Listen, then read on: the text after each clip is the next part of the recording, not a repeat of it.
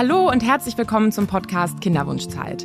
Ich möchte euch mit dem Podcast begleiten und informieren. Auch in schwierigen Situationen soll der Podcast euch weiterhelfen. Deswegen stelle ich meinen Gästen die kniffligen Fragen. Ich bin Sally und ich bin Kinderwunschpsychologin. In der heutigen Folge beschäftigen wir uns mit dem Thema Abtreibung und Kinderwunsch. Das klingt für viele vielleicht erstmal gegensätzlich. Wir schauen in der heutigen Folge nicht nur auf die Bedeutung von früheren Abtreibungen, sondern auch darauf, wie es ist, während der Kinderwunschbehandlung abzutreiben. Dafür habe ich Professor Dr. Dr. Frank Luven zu Gast. Er ist Leiter der Abteilung Geburtshilfe und Pränatalmedizin an der Uniklinik Frankfurt. Lieber Frank, ich freue mich, dass du heute da bist. Hallo Sally, ich bin gern dabei.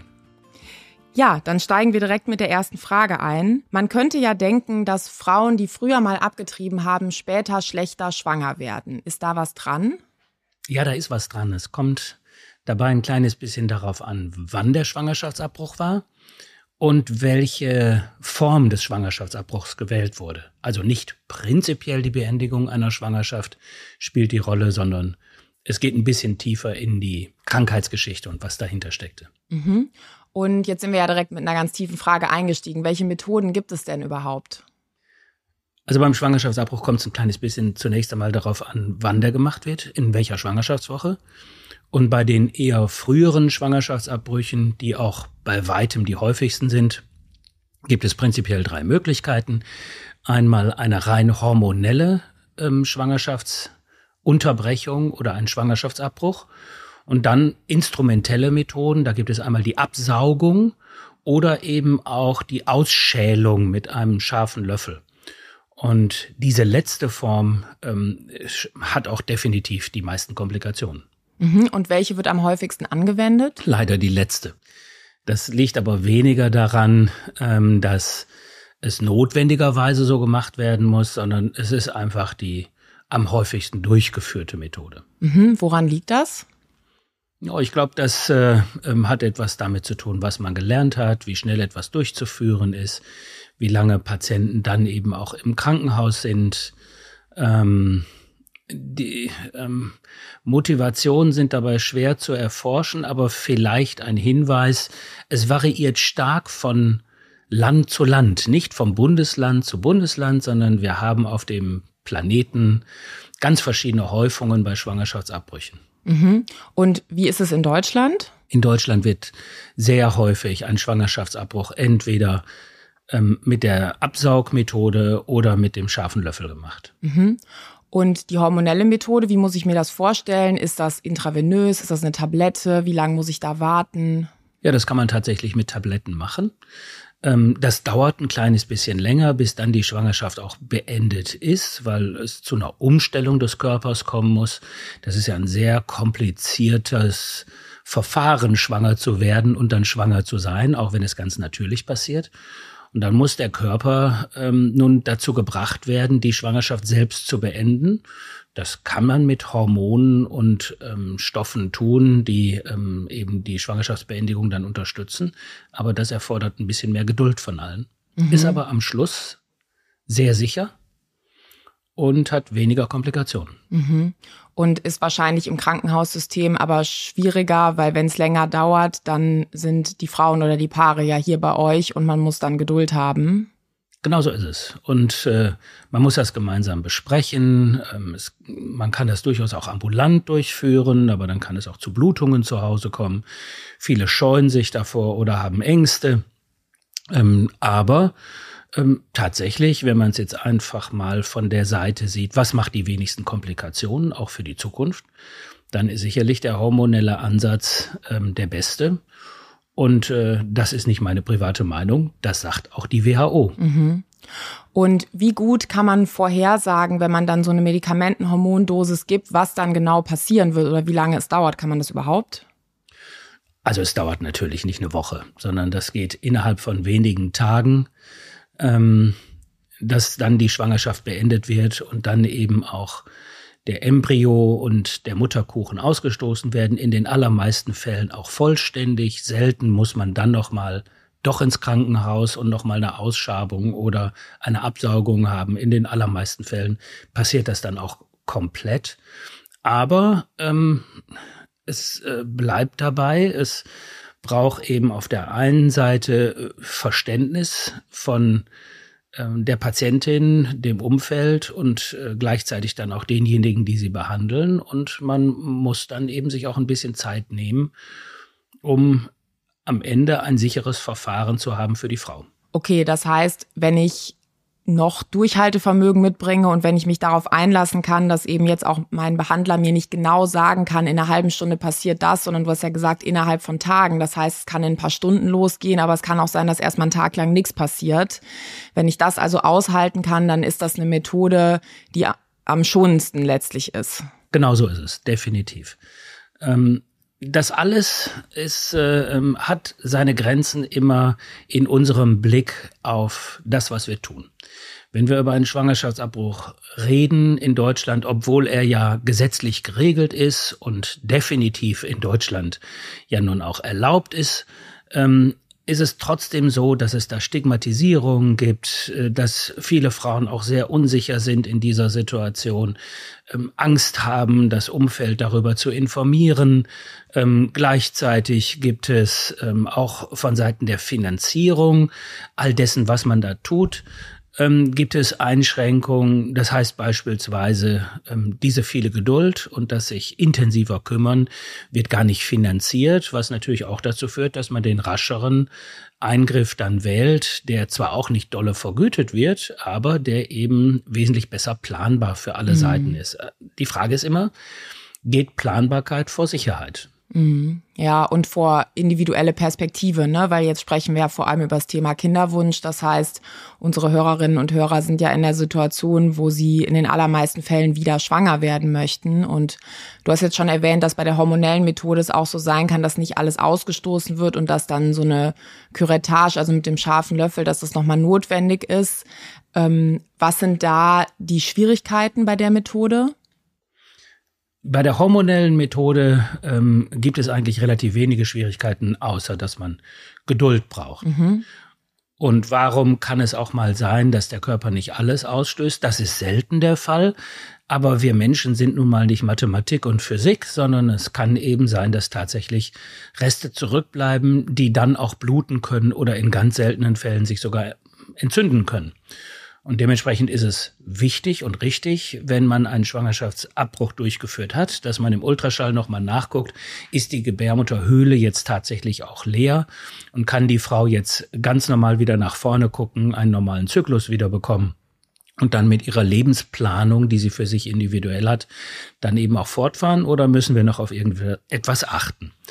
Ähm, wenn man eine Ausschabung macht, muss man hinterher genauso kontrollieren, ob alles tatsächlich draußen ist. Aber die Ausschabung hat eben das Risiko, dass man dadurch, dass man mit einem Instrument in die Gebärmutterhöhle eingeht, eben Verletzungen hervorrufen kann, die gewaltige Folgen haben können für die spätere Familienplanung, aber auch für das spätere Leben. Mhm. Ja, weil da so lang geschabt wird, ne? so heißt es ja auch, um eben diese Reste abzukriegen. Aber es ist halt keine Option, die drin zu lassen. Ne? Das wäre noch größeres Risiko.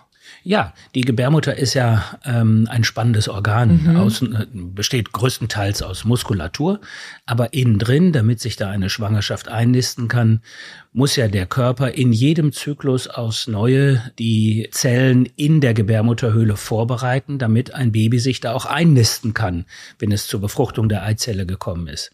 Und diese Schleimhaut, die muss dann wieder abgetragen werden, weil sie eben aus kindlichen und mütterlichen Anteilen besteht, die später zum Beispiel Mutterkuchen werden oder auch Eihäute werden und die letztendlich auch das Baby bilden, den Embryo, der dann auch mit entfernt wird aus der Gebärmutterhöhle. Und wenn man dann versucht, mit einem scharfen Instrument diese Schleimhaut überall zu entfernen, damit keine Reste überbleiben, dann kann man, selbst wenn man es noch so sorgfältig machen möchte, kann man nicht gewährleisten, dass nicht an der einen oder anderen Stelle die Schichten unterhalb dieser Schleimhaut mitverletzt werden. Und wenn man die mitverletzt, dann kann es da nicht nur zu Entzündungen kommen, sondern auch zu Verwachsungen. Und das ist dann ein relevantes Thema für die spätere Familienplanung, aber auch für den ganzen normalen Menstruationszyklus, für das Wohlergehen einer Frau und für Zusatzkomplikationen, die später entstehen. Wenn man das dagegen hormonell macht, dann bringt man ja die Gebärmutter dazu, das Gefühl zu haben, dass die Schwangerschaft jetzt gerade schon beendet ist und dann findet der ganz normale Weg statt, diese Gebärmutterschleimhaut dann eben abzustoßen, wie es auch nach einer Geburt stattfindet. Und wenn dann die Gebärmutterschleimhaut, was in den meisten Fällen passiert, vollständig abgestoßen ist, dann braucht man noch keine anderen Verfahren, mhm. um die Gebärmutterhöhle nochmal zusätzlich zu entleeren. Mhm. Und dann ist der Schwangerschaftsabbruch einfach vollständig gewesen und die Frau kann ganz normal wieder auf ihren nächsten Zyklus warten. Heißt das, dazwischen ist dann keine Wartezeit erforderlich? Also wenn die Gebärmutterschleimhaut entfernt wurde, wie nach einer normalen Geburt, dann hat man ja auch nach einer normalen Geburt Monate, das äh, wird über das Stillen erreicht. Das Stillen ist ja auch ein einigermaßen guter Schutz von neuer Schwangerschaft, nicht hundertprozentig, aber schon mal ziemlich, ziemlich gut. Das heißt, man gibt der Gebärmutter natürlich die Chance, wieder die Gebärmutterschleimhaut vollständig neu aufzubauen, alle Schichten wieder zu regenerieren. Das heißt, nach einem Schwangerschaftsabbruch wie auch nach einer normalen Geburt sollte nicht direkt im nächsten Zyklus eine neue Schwangerschaft entstehen diese Schwangerschaften, die dann entstehen, haben eine extrem hohe Wahrscheinlichkeit, dass es dann erneut zu einer Fehlgeburt kommt, die dann nicht gewollt war, aber dann eben eingetreten ist. Also man sollte der Gebärmutter schon drei, vier Zyklen, sprich drei, vier Monate Zeit geben, damit sie sich regenerieren kann. Mhm. Und die Annahme ist aber, dass die Gebärmutter da in ihrem ganz normalen, sage ich mal, Monatszyklus das tut, was sie soll. Und es geht nicht darum, dass dann irgendwie also es geht darum, einfach ein bisschen Zeit zu geben, in den normalen Modus zurückzufinden. Aber wie ist es denn, wenn jetzt zum Beispiel eine Frau zwei Monate nach einer Abtreibung kommt und die hatte schon einmal ihren Zyklus? Wenn du das nicht wüsstest, könntest du das dann sehen, wenn du in die Gebärmutter guckst? Nein, das, das kann man so nicht sehen. Ähm, leider wissen wir, dass dann eben die Wahrscheinlichkeit, dass es zu einer spontanen Fehlgeburt kommt, recht hoch ist. Und äh, wenn man sich drei, vier Monate Zeit gibt, dann ist man wieder in der normalen Wahrscheinlichkeit einer Fehlgeburt, also einer geringen Wahrscheinlichkeit. Wenn man also Frauen rät, nach einem Schwangerschaftsabbruch, dann sollte man schon sehr, sehr genau erklären, wie wichtig es ist, der Gebärmutter auch Zeit zu geben, wieder sich so aufzubauen, dass sie eine ganz normale Schwangerschaft austragen kann. Mhm. Genau, und es geht dabei aber auch nicht um eine psychische Erholung. Also die Vorstellung ist nicht, dass man nach drei Monaten sich psychisch von einem Schwangerschaftsabbruch, dass man, dass der einem nichts mehr ausmacht. Also ähm, sehr, sehr ernst muss man nehmen, was ein Schwangerschaftsabbruch mit einer Frau macht, auch psychisch macht. Und das hat dann überhaupt nichts damit zu tun, ob man für oder gegen das Recht einer Frau auf Schwangerschaftsabbruch ist, sondern es hat etwas damit zu tun, dass man respektiert, dass ähm, ein solcher Eingriff immer ähm, eine Bedeutung im Leben eines Menschen hat, erst recht natürlich der betroffenen Frau. Und deswegen ist es auch richtig, dass Frauen, die einen Schwangerschaftsabbruch hatten, dass sie zumindest das Angebot bekommen müssen, dass sie psychologische Unterstützung anschließend haben ähm, viele Frauen, die äh, aus sehr, sehr guten Gründen für sich selbst auch begründbar ähm, sich zu einem Schwangerschaftsabbruch entschlossen haben, können danach nicht einfach mit diesem Thema abschließen, die Schublade zumachen und sich sagen, das war jetzt eine gute, richtige Entscheidung, das Leben geht für mich weiter, das Thema ist durch, sondern immer wieder erinnert man sich in speziellen Situationen, manchmal in Gesprächen, manchmal in Lebenssituationen wieder daran und man stellt sich auch immer wieder in Frage. Deswegen ist es gut, wenn man sich sicher ist mit seiner Entscheidung, dann hat man auch für den Rest des Lebens immer eine gute Antwort auf die Fragen, die man sich selbst stellt. Aber auf keinen Fall kann man sagen, dass ein Schwangerschaftsabbruch einfach nur ein Thema ist, ein Kapitel ist, eine Schublade ist, die man zumachen kann, sondern es spielt eine große Rolle und das muss man respektieren und da muss man auch unterstützen und helfen. Mhm. Und wenn ich jetzt zum Beispiel mal im Alter von, weiß ich nicht, Anfang 20 einen Schwangerschaftsabbruch gehabt habe und dann bin ich vielleicht jetzt 37 und habe einen Kinderwunsch, kann das irgendwie was miteinander zu tun haben, dass ich dann deswegen nicht schwanger werde? Also ich kann jetzt nicht die gesamte psychologische Dimension ausarbeiten, aber ich will es mal so sagen. Die Psyche spielt in den allerseltensten Fällen jetzt eine Rolle, wenn man dann mit 37 nicht wieder erneut schwanger wird. Man fragt sich natürlich, wenn man mit 35, 36, 37 den, mit dem richtigen Partner, ähm, den man sich so gewünscht hat, mit Mr. Right, der es dann eben sein muss, ähm, wenn man dann Kinder haben möchte und es klappt dann nicht, dann fragt man sich sicherlich auch im Hinterstübchen für sich selbst allein, war das damals richtig oder ähm, hätte ich nicht vielleicht dieses Kind annehmen sollen? Das kann man nicht ausschließen, sondern die Wahrscheinlichkeit ist hoch, dass so etwas stattfindet. Und wie gesagt, wenn man dann ähm, selbst sich damals sehr, sehr sicher war, dann wird man auch sich im Alter von 35, 36, 37 die richtige Antwort wieder geben und nach vorne gucken können. Körperlich wird aber dieser Schwangerschaftsabbruch praktisch nie etwas damit zu tun haben, dass man mit 35, 36, 37 ähm, jetzt nicht schwanger wird, außer es wurde damals eben nicht fachmännisch gemacht. Das ist ja ein Problem in vielen Ländern der Welt, in denen ein Schwangerschaftsabbruch nicht legal ist. Mhm. Da wird zu illegalen Methoden gegriffen, da haben Frauen schwere Verletzungen ihrer Gebärmutter oder schlimme Entzündungen anschließend. Und das spielt natürlich eine Hauptrolle dafür, dass Frauen später im Leben nicht mehr schwanger werden können. Aus medizinischer Sicht muss man ganz klar sagen, eine restriktive Gesetzgebung zum Schwangerschaftsabbruch führt definitiv zu massiven Einschnitten in die Frauengesundheit. Schlechte Methoden. Schlechte Methoden. Mhm. Nicht fachmännisch durchgeführt. Das ist das Schlimmste, was man Frauen antun mhm. kann. Und wenn das nicht gut durchgeführt würde, dann würde ich aber auch so Verwachsung oder Vernarbung in der Gebärmutterschleimhaut, das kann man schon auf dem Ultraschall sehen. Also dieser Zusammenhang, die Gebärmutter sieht gesund aus und ich werde nicht schwanger und ich hatte in meiner Vorgeschichte eine Abtreibung. Das ist keine logische Kette, ne? Man würde dann auch was sehen. Ja, also wenn wir, wenn wir über Verwachsungen reden innerhalb der Gebärmutter, das ähm, da gibt es einen medizinischen Fachbegriff, das Aschermann-Syndrom, benannt nach einem tschechisch-israelischen Gynäkologen, der das so als erster so hm, sehr, sehr genau beschrieben hat. Ähm, da muss man sagen, natürlich entsteht ein Aschermann-Syndrom häufiger, wenn nicht fachmännisch ein Schwangerschaftsabbruch oder nicht hygienisch bei instrumentellen Schwangerschaftsabbrüchen durchgeführt wurde. Ohne jeden Zweifel. Dann sind die Komplikationen viel, viel häufiger. Aber ein Aschermann-Syndrom kann auch bei einem fachmännisch optimal durchgeführten mhm. Schwangerschaftsabbruch entstehen nämlich immer dann, wenn man, und das kann man definitiv mit keiner Methode der Welt sicherstellen, dass es nicht stattfindet, wenn man an der einen oder anderen Stelle mit diesem Instrument ähm, eben nicht nur die Gebärmutter Schleimhaut entfernt, sondern an der einen oder anderen Stelle in der Gebärmutterhöhle dann eben auch kleine Vernarbungen setzt. Und die können dann zu solchen Verwachsungen führen. Das heißt, wenn ein Aschermann-Syndrom da ist, dann heißt das nicht, dass der Eingriff nicht fachmännisch mhm. durchgeführt wurde. Aber wenn er nicht fachmännisch durchgeführt wurde, kommt es viel häufiger zum Aschermann-Syndrom. Ja, verstehe. Warum ist es richtig? Ja, genau. Und es ist ja so, man hat ja jetzt kein, sage ich mal, Tiefenmesser, den man überall reinstechen kann, um zu gucken, wie ja. dick ist denn hier die Schicht, die ich abtragen muss, ja. sondern das ist ja mit dem Instrument und mit einem Gefühl und mit einer Expertise muss man das irgendwie machen, aber es gibt da nicht so eine genaue Messmethode. Und ich stelle es mir ehrlich gesagt so ähnlich vor wie eine Wundheilungsstörung. Es kann auch mal, was eine Wunde halt nicht so gut heilt oder wie gut die heilt, hat ja auch viele verschiedene Faktoren. Die Verfassung der Person, Genetik spielt eine Rolle und alle diese Faktoren, jetzt wenn ich mir vorstelle, ich habe da so eine offene blutende Hautstelle in der Innenseite meiner Gebärmutter, spielen diese Faktoren ja genauso eine Rolle. Genauso ist es. es also zunächst einmal ist es auf der auf der Seite des Instruments. Man kann nicht mit absoluter hundertprozentiger Sicherheit sagen, dass man nur im Bereich der Gebärmutter Schleimhaut war, wenn man diese Operation durchführt. Das geht definitiv nicht und ist mit keiner Methode hundertprozentig sicherzustellen. Das gehört also zu den Komplikationen eines solchen Eingriffs, über die auch aufgeklärt werden muss.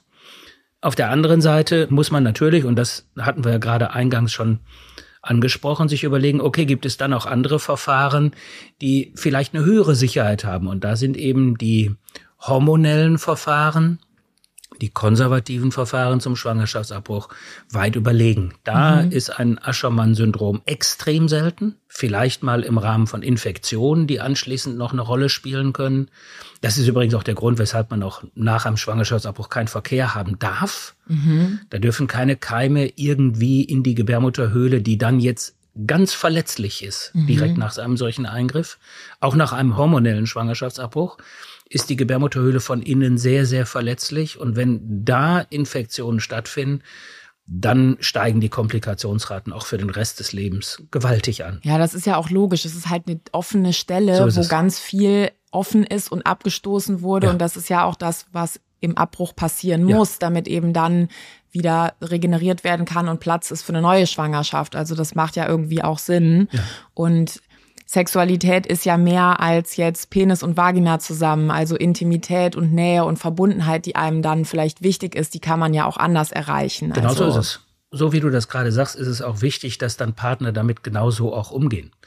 Es gehört ganz, ganz viel Respekt dazu. Man muss ähm, sicherlich auch fordern, äh, von einem Paar, dass sie sich mit diesem Thema auseinandersetzen.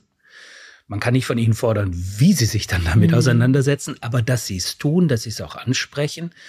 Nach einem Schwangerschaftsabbruch ähm, besteht eine Phase, die hochrelevant ist für die Gesundheit der Frau und das muss dann auch verstanden werden, ohne jede Frage. Ja, und die Methoden zum Schwangerschaftsabbruch, wie werden die in der Ausbildung von Frauenärztinnen und Frauenärzten vermittelt? Ist das ein schwieriger Baustein oder ist das sozusagen medizinisch, fachlich, technisch eigentlich relativ straightforward und relativ einfach?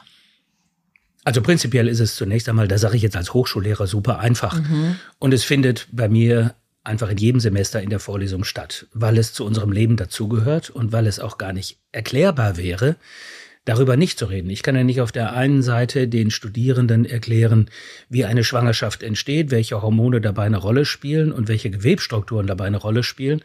Und dann erkläre ich auch, was passiert, wenn die Schwangerschaft vorbei ist. Und dann lasse ich aus, was passiert, wenn man eine Fehlgeburt oder einen Schwangerschaftsabbruch hat. Das ist in sich völlig unsinnig. Das wäre auch, glaube ich, eine politische Entscheidung, die im Medizinstudium gar nichts zu suchen hat sondern im Medizinstudium muss für alle Studierenden, nicht nur für die, die Frauenärztin oder Frauenärzte werden, sondern für alle Studierenden muss klar sein, was passiert in einer Schwangerschaft, wie wird eine Schwangerschaft beendet.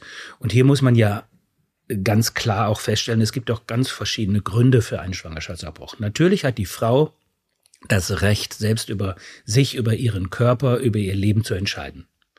Darüber hinaus gibt es aber auch Schwangerschaftsabbrüche, die durchgeführt werden, weil das Leben einer Frau gefährdet ist oder weil ein Kind vielleicht gar nicht lebensfähig ist. Also es gibt ganz verschiedene Motivationen und dementsprechend ist es zunächst einmal medizinisch geboten, dass wir unsere Medizinstudierenden, egal was sie später werden im Leben, selbstverständlich vollständig darüber aufklären und informieren, was dahinter steckt und welche verschiedenen Verfahren es gibt. Und die Durchführung eines Schwangerschaftsabbruches mit Instrumenten, so banal, dass es jetzt dazu nicht besonderer Kurse bedarf, sondern das ist ein, das ist einer der kleinsten Eingriffe in der Frauenheilkunde überhaupt. Mhm. Ja, das finde ich auch nochmal wichtig zu verstehen, dass das eben komplex ist, weil es psychologisch und emotional und biografisch, also für die Lebensgeschichte, wie du auch schon gesagt hast, ja. bedeutsam ist. Und jetzt sind wir auch bei dem Thema, dass es ja verschiedene Situationen gibt, in denen Schwangerschaftsabbruch stattfindet und eben auch in der Kinderwunschzeit. Und das ist ja häufig dann gegeben, wenn jetzt in der Vorsorgeuntersuchung sich Auffälligkeiten oder Fehlbildungen bei dem entstehenden Kind zeigen und dann diese Entscheidung kommt. Wie erlebst du Frauen und Paare, die in so einer Situation zu einem Abbruch kommen? Das sind furchtbare Situationen. Diese Paare, die sich zu einer Kinderwunschbehandlung entschlossen haben, haben ja schon eine lange Phase, manchmal Monate, manchmal Jahre, hinter sich ähm, in großer Unsicherheit, gleichzeitig mit dem großen Wunsch, gemeinsames Kind zu haben. Und wenn es dann geklappt hat und man muss diesen werdenden Eltern dann sagen, dass dieses Kind nicht lebensfähig ist oder so schwerst krank sein wird, dass es letztendlich am Leben keine Teilhabe haben wird, dann sind das natürlich Informationen, die ähm, ja alles in Frage stellen, was man bisher getan hat, was man sich bisher gewünscht hat, bis hin zu äh, Verleugnungen, ähm, die nicht selten dazu führen, dass man sehr, sehr viele Ärztinnen und Ärzte konsultiert, um immer wieder die gleiche Antwort zu bekommen. Von manchen vielleicht aus falscher Rücksichtnahme dann auch wieder Hoffnung gemacht bekommt, die dann aber natürlich zerstreut werden, weil die Diagnose trotzdem da ist. Und da gibt es die verschiedensten Situationen. Es kann mal sein, dass ein Kind gar nicht richtig angelegt ist und dass man zunächst einmal viel, viel Hoffnung hatte, um dann festzustellen, dass vielleicht das Gehirn sich gar nicht entwickelt hat oder bei Zwillingen, dass ähm, bei diesen Zwillingen dann eben äh, die beiden zusammengewachsen sind oder sich nicht richtig getrennt haben, müsste man medizinisch richtiger sagen. Und dann aber eben so eng noch zusammen sind, dass sie sich Organe teilen, das Herz teilen, die Leber teilen. Diese sogenannten siamesischen Zwillinge. Oder dass Kinder vielleicht dadurch in Mitleidenschaft gezogen sind, dass die ähm, Mutter sehr, sehr früh eine sehr schwere, meistens Viruserkrankung bekommen hat, die massive Auswirkungen auf dieses Kind hat, was man noch testen kann, dann noch in Frühschwangerschaften, ob das Kind betroffen ist oder nicht. Und wenn es dann betroffen ist, man den Eltern leider auch sagen muss, dass es zu den schlimmsten Komplikationen kommt. Es gibt also ganz, ganz verschiedene Situationen, in denen so etwas entsteht, die natürlich nichts mit Schuld zu tun haben, obwohl Frauen sich häufig die Schuld mhm. geben, weil sie irgendetwas brauchen oder anderen die Schuld geben, weil man glaubt, dass man jetzt irgendeinen ähm, Erklärungsmechanismus benötigt, um damit umzugehen. Ja, das ist ja für uns Menschen so. Also davor zu sitzen und dann, du kannst ja als Arzt auch nicht sagen, dass jetzt des und deswegen passiert. Du kannst mhm. nur sagen, das ist wahrscheinlich ungefähr die Entstehungsgeschichte dieses Problems. Vielleicht kannst du dazu ein bisschen sagen, aber so richtig ganz genau, warum das jetzt dieser Familie passiert ist, kannst du ja nicht. Und dann steht man letztlich alle zusammen da und muss sagen, wir wissen es nicht genau und jetzt ist auch noch die Notwendigkeit da, eine Entscheidung zu treffen. Und die Frauen und Paare, die dann einen Schwangerschaftsabbruch machen lassen, die müssen ja trotz ihres großen Kinderwunsches selber unterschreiben und selber sagen, ich möchte, dass das gemacht wird. Ja, genau so ist es. Und ich glaube, es hat auch viel damit zu tun, dass wir heute in der Zeit, in der wir leben, tatsächlich glauben, wir können den Großteil unseres Lebens planen. Mhm. Wir können, wir, wir suchen den 100% richtigen Partner, die 100% richtige Partnerin. Und wenn wir das dann geschafft haben, dann wollen wir das 100% gesunde Kind, für das wir uns natürlich auch noch alles wünschen, wie es dann anschließend sein soll, damit dieses Kind auch eine 100% optimale Zukunft hat. Und wenn dann etwas dazwischen kommt, unvorhergesehen, dann sind wir einfach nicht bereit, auch Schicksal anzunehmen. Je mehr wir in der Medizin lernen, verstehen, ähm, Wobei ich glaube, dass wir definitiv weit davon entfernt sind, überhaupt verstanden zu haben, wie Natur und Medizin mhm. funktionieren. Ähm, aber ähm, wir haben schon den Eindruck, dass wir schon eine ganze Menge gelernt haben, erforscht haben. Und dementsprechend glaubt man, glaube ich, sehr, dass man alles regulieren und planen kann. Und wenn dann so eine Katastrophe passiert, der man mitgeteilt bekommt, alles, was wir jetzt gerade versucht haben zu planen, geht schief. Es funktioniert nicht. Es ist nicht wahr. Und dieses Kind, was wir uns gerade gewünscht haben, wird nicht bei uns sein, weil es gar nicht leben kann. Dann suchen wir Schuld, weil wir es nicht akzeptieren können. Und wir haben nicht mehr das, was in früheren Generationen dann stattfinden konnte. Akzeptanz des Schicksals, mhm. was es eben auch noch gibt. Die Medizin kann keine 100 Prozent und sie wird nie 100 Prozent können. Ja, ich glaube, für unsere Hörerinnen und Hörer, da haben viele das schon durchgemacht, dass sie eben gemerkt haben, okay, es funktioniert eben nicht so, dass man die Verhütung absetzt und zack ist man schwanger. Oder manche wissen ja auch, dass sie Vorerkrankungen haben, die es schwieriger machen, schwanger zu werden. Und ich glaube, wenn man dann so ein Stück weit vielleicht Akzeptanz dafür entwickelt hat, dass jetzt der Prozess, ein Baby zu bekommen, schwierigerer wird, ist es, glaube ich, trotzdem nochmal sehr schwer, dann zu akzeptieren, dass man jetzt von einer nächsten schwierigen Situation, wie zum Beispiel, dass ein Kind eine Fehlbildung hat und man jetzt auch noch eine Abtreibung machen lässt, dass man davon jetzt auch noch getroffen ist. Das ist, glaube ich, wirklich schwierig. Und unter denjenigen, die die Kinderwunschzeit eben so intensiv erleben, ist es, glaube ich, ja, ich glaube, da haben viele dieses, ich würde es mal Tal der Tränen nennen, wo man merkt, diese Planbarkeit ist nicht da, sind, glaube ich, viele auch schon durchgegangen. Ja, definitiv. Und das, das erleben wir ja alle. Wir erleben auch alle, dass man nicht auf der einen Seite, wenn es nicht klappt, nach Schuld sucht, auch bei sich selbst, sondern ein anderes Wort ist auch ganz, ganz fürchterlich, äh, wenn wir uns äh, damit selber beschreiben, das ist das Versagen. Und viele haben diese Versagensängste, Männer wie Frauen. Mhm. Ähm, Frauen haben sehr, sehr häufig, wenn es nicht zu einer Schwangerschaft kommt, immer wieder das Gefühl, dass sie hier versagen, dass sie nicht vollständig Frau sind und all solche, jetzt sage ich es mal sehr deutlich, Unsinnigkeiten.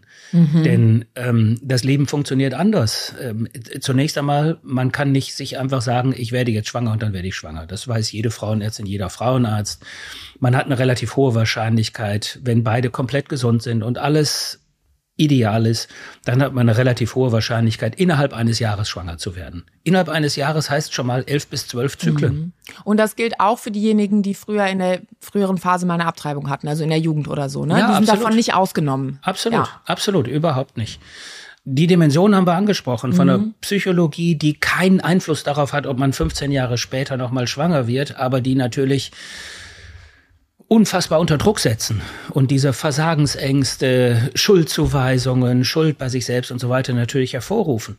Ähm, genauso, ähm, wenn ein Schwangerschaftsabbruch fachmännisch fachfraulich gibt's ja jetzt nicht als ja. Begriff in Deutschland, wenn der fachmännisch durchgeführt wurde ähm, und gleichzeitig keine Komplikationen entstanden sind, dann haben Frauen großartige Chancen, wieder schwanger zu werden, wie andere Frauen auch. Wir müssen einfach gucken, dass die Komplikationsraten so niedrig wie möglich sind, aber sie sind systemimmanent, kann man es mhm. nennen. Sie liegen eben darin, dass eine Operation an der Gebärmutter gemacht wurde. Übrigens, das gilt auch für alle anderen Operationen der Gebärmutter. Mhm. Wenn man einen Muskelknoten, ein Myom entfernt, dann hat man auch solche Komplikationsrisiken. Wenn man einen Kaiserschnitt hatte, hat man eine deutlich höhere Wahrscheinlichkeit, dass es danach nicht wieder zu einer Schwangerschaft kommt. Und die Gründe sind immer die gleichen, nämlich die Verletzung der Gebärmutter. Mhm. Ja, was ganz wichtig ist in dem Kontext von Schuld und zu verstehen, warum ist mein Leben jetzt so, ist, dass einen das nicht abhält, weitere medizinische Hilfe aufzusuchen. Also wenn ich jetzt vielleicht früher mal eine Abtreibung hatte und jetzt werde ich nicht schwanger, dann bitte nicht zu Hause sitzen bleiben und denken, das ist bestimmt deswegen oder denken, das ist bestimmt wegen meinem Schuldempfinden. Und wenn man nämlich dann keine medizinische Hilfe aufsucht, dann kann es sein, dass ganz andere Gründe für das Nicht-Schwanger-Werden im Verborgenen bleiben. Zum Beispiel die Spermienqualität des Mannes oder solche Dinge. Und das ist ganz wichtig, dass man, dass die dieses vielleicht Schuldempfinden oder sich zu fragen, warum ist das so? Ich glaube, wir haben da viel Verständnis dafür, dass das passiert, aber auf gar keinen Fall sollte es einen abhalten, sich medizinischen Rat zu holen. Ja, definitiv. Das ist absolut richtig. Also zunächst einmal gibt es eine herrliche Faustregel, die letztendlich stimmt. In einem Drittel der Fälle liegt es ausschließlich an der Frau und nicht in 100 Prozent. In einem Drittel liegt es ausschließlich am Mann und in einem Drittel haben beide Faktoren, die dazu führen, dass es so leicht jetzt nicht einfach geplant zur Schwangerschaft gekommen ist. Was auf keinen Fall heißt, dass dieses Paar nicht ein gemeinsames Kind haben kann. Ja, man muss jetzt ähm, herausfinden, ähm, welche Faktoren spielen hier eine Rolle, wie kann man optimieren, damit eine Schwangerschaft stattfinden kann. Und da kommt es darauf an, in welcher hormonellen Situation beide sind. Wir Männer haben häufig das Gefühl, dass wir sowieso Schwangerschaft induzieren können, dass wir selbstverständlich an uns kann es nicht liegen. Das ist ein großer Irrtum. Ich habe gerade die Verhältniszahlen gesagt und die sind definitiv mhm. so.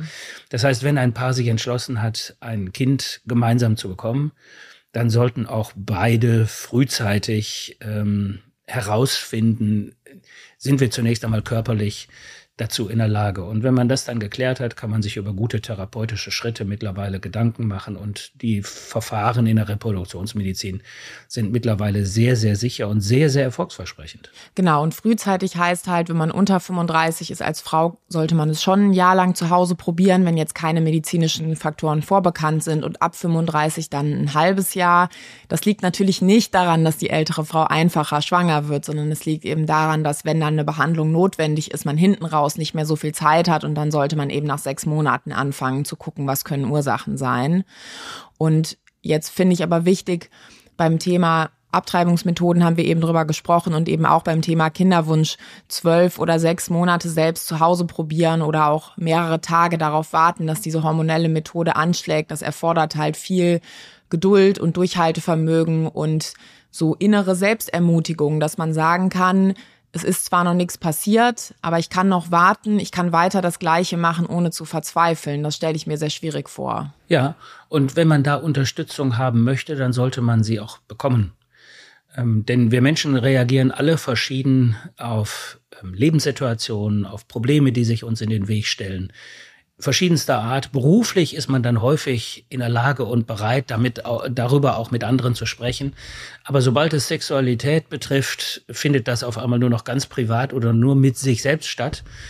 Und das ähm, ist natürlich äh, der Beginn einer langen Odyssee. Ja, und gerade im Kontext Kinderwunsch haben viele natürlich Angst. Es ist schon mal schwer, über das Thema Kinderwunschbehandlung überhaupt zu sprechen oder Kinderwunsch und dann zu sagen, ja, wir haben einen Kinderwunsch und wir haben eine Abtreibung machen lassen. Da haben natürlich ganz viele Angst, dass dann nicht gefragt wird, und wie geht's dir, sondern wie kann das denn sein? Du hast es dir doch gewünscht. Aber das hat ja nichts miteinander zu tun, oder? Ja, das, das ist ganz, ganz schwierig. Ähm, das äh wir Menschen ganz offensichtlich in, vielleicht hat es wieder was mit Perfektionsstreben zu tun, ich weiß es nicht, ähm, aber dass wir Menschen nicht in der Lage sind, über Sexualität zu reden, über Kindergesundheit zu reden, ähm, über Lebensplanung zu reden, mit unseren engsten Freundinnen und Freunden, ist schon irritierend. Und äh, ich kann es immer wieder nur sagen, Sexualität gehört zu unserem Leben wie Essen und Trinken und Schlafen und Wachwerden. Und da sollte man einfach realisieren, da muss man ja jetzt nicht seine sexuellen Träume miteinander austauschen, aber Sexualität ist für uns Menschen, für uns alle ein relevantes Thema. Und wenn damit einhergeht, dass man ein Kind zeugen möchte, dass man ein Kind gemeinsam haben möchte, dann kann man darüber auch ganz normal reden in der Regel. In den seltensten Fällen wird man ähm, in einer Situation sein, dass die Gegenüber, die man sich da ausgesucht hat für dieses Gespräch, dann irrational reagieren, sondern häufig genug wird man erleben, dass sie sagen, oh, das Problem kenne ich oder das hatte ich auch oder wir haben auch Schwierigkeiten gehabt. Und das finde ich einen ganz wichtigen Punkt, dass man sich dann einzelne Leute dafür aussucht. Ja. Es geht ja nicht darum, dass man das jetzt 20 oder 50 Leuten erzählen muss, aber dass man sich in seinem Umfeld ein paar aussucht. Und ich habe sehr gute Erfahrungen damit gemacht, auch vorher so eine Art Bedienungsanleitung mitzugeben, dass man sagt, ich möchte dir erzählen, was mir passiert ist. Und der Auftrag an die andere Person ist erstmal nur zuzuhören. Und da muss man überhaupt keinen schlauen Tipp auf Lager haben, wie man jetzt mit seinen Gefühlen klarkommt, wenn man in der Kinderwunschbehandlung nach einem vierten ICSI-Versuch das Kind, was eine Fehlbildung hatte, jetzt abgetrieben hat. Aber das Menschen, die einem nahestehen, zu erzählen, hat eine wichtige Funktion, damit zurechtzukommen im Lebensverlauf. Und wenn dann vielleicht später im Leben nochmal die Frage aufkommt, wie du das anfangs auch gesagt hast, habe ich damals das Richtige gemacht?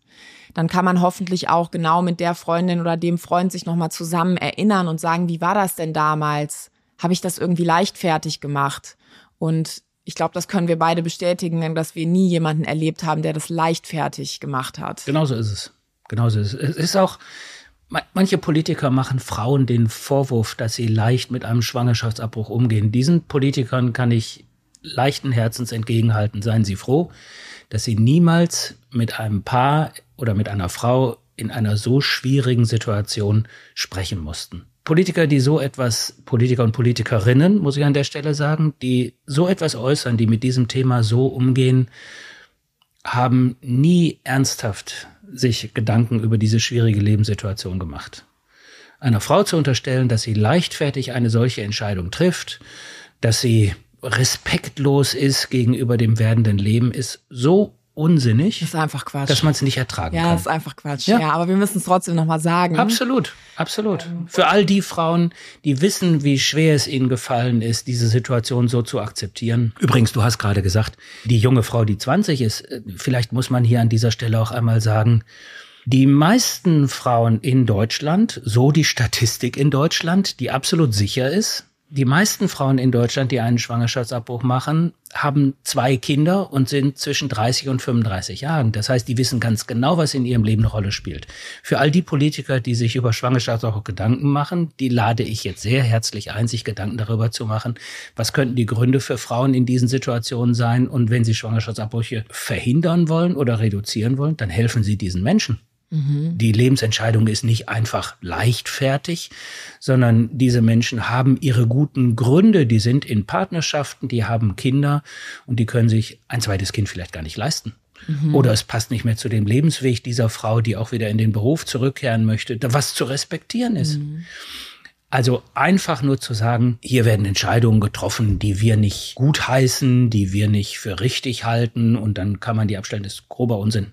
Ja, und das finde ich auch nochmal wichtig für diejenigen, die in der Kinderwunschzeit sind und vielleicht jetzt noch kein Kind haben, aber auch zu wissen, diese Liebe für Kinder und einen Kinderwunsch und einen Familienwunsch zu haben, das geht sehr wohl zusammen mit, ich lasse eine Abtreibung machen, Absolut. weil das eben ganz komplex ist und eben nicht Gefühle schwarz oder weiß oder Lebensmotive schwarz oder weiß, sondern es ist eben immer eine individuelle Situation.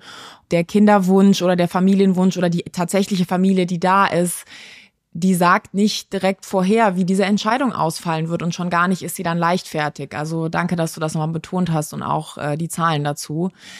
Ich glaube, was viele wissen, ist, dass wir in Deutschland Beratungsstellen haben, die in diesem, das nennt man ja Konfliktschwangerschaft oder Schwangerschaftskonfliktberatung, dass man dann dahin muss, um sich so einen Beratungsschein zu holen, wenn es jetzt kein medizinischer Grund für die Abtreibung ist. Aber was für eine Unterstützung kann man denn da noch bekommen? Also diese Beratungsstellen, das muss man jetzt mal vorweg sagen, machen das auf höchstem Niveau. Diese Beratung ist nicht einfach, da sitzt jemand und wartet, bis jemand kommt und dann spricht man ein bisschen und verteilt einen Schein, wie, wie es manchmal suggeriert wird, der dann erlaubt, dass ein Schwangerschaftsabbruch durchgeführt wird, sondern diese Menschen, die da bereitstehen in diesen Beratungsstellen, sind top ausgebildet, wissen sehr, sehr genau, ähm, wo Bedürfnisse entstehen, können sehr, sehr genau auch sagen, ob diese Frau anschließend noch zusätzliche Unterstützung braucht, Hilfe braucht. Das heißt, diese Beratungsstellen sind hochrelevant. Und zum Glück haben wir die Situation in Deutschland, dass solche Beratungsstellen auch finanziert werden und da sind. Ohne diese Beratungsstellen wäre es sicherlich für uns alle, die wir mit diesem Thema täglich konfrontiert sind, eine absolute Hauptforderung. Also diese Beratungsstellen zu haben, ist hochrelevant. Und da bekommt man eben deutlich mehr als einfach nur gesagt, wir müssen uns jetzt hier qua Gesetz ein kleines bisschen unterhalten und dann kriegen Sie einen Zettel in die Hand, mhm. sondern hier wird sehr genau festgestellt, welche Bedürfnisse sind noch da, wie können wir diese Frau unterstützen, auch für den für ihre Perspektive, für ihr Leben, wie sie in Zukunft mit dieser schwierigen Situation umgehen kann. Ich habe keine Frau erlebt in mehr als 30 Jahren meiner Berufstätigkeit, die leichtfertig diese Entscheidung getroffen hat.